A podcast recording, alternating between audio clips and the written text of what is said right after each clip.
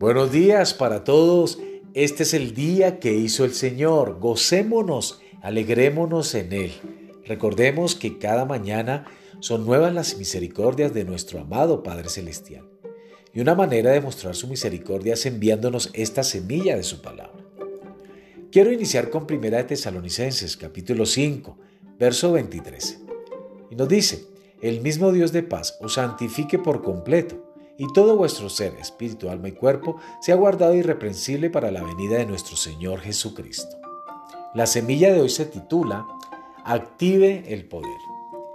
Efesios capítulo 3, verso 20 nos dice, y aquel que es poderoso para hacer todas las cosas mucho más abundantemente de lo que pedimos o entendemos, según el poder que actúa en nosotros.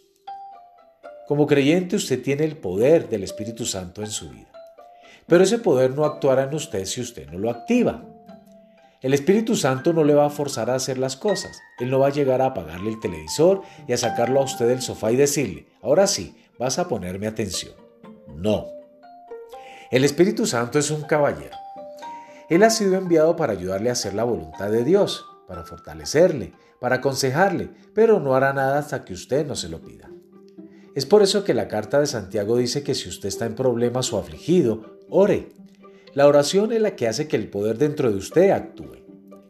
Considere que el Espíritu del Dios Todopoderoso, el Espíritu que se movía sobre la faz de las aguas y que cumplió la palabra de Dios en la creación, es el mismo Espíritu que vive en usted y está esperando que usted clame a Él. Si Jesucristo entrara a su casa y se sentara a la mesa, ¿usted dejaría todo por hablar con Él?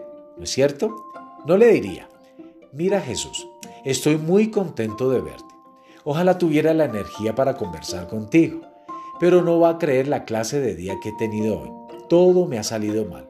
Ahora estoy muy cansado y lo único que quiero es acostarme y mirar la televisión. Tal vez podamos conversar un rato más tarde. Usted no haría tal cosa, ¿cierto?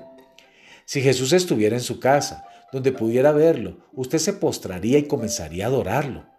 No le importaría lo cansado que estuviera o qué clase de día hubiera tenido. Usted aprovecharía la oportunidad para tener comunión con Él. El Espíritu Santo está en usted, esperándole a cualquier hora del día o de la noche. Él le dice, estoy aquí para ayudarte, fortalecerte y consolarte.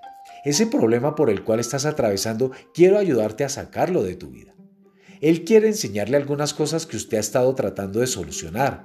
Está esperando con el poder para vencer todo obstáculo de su vida. Tómese el tiempo para orar. Ore en el Espíritu. Ore con el entendimiento. Ore y active el poder que obra en usted.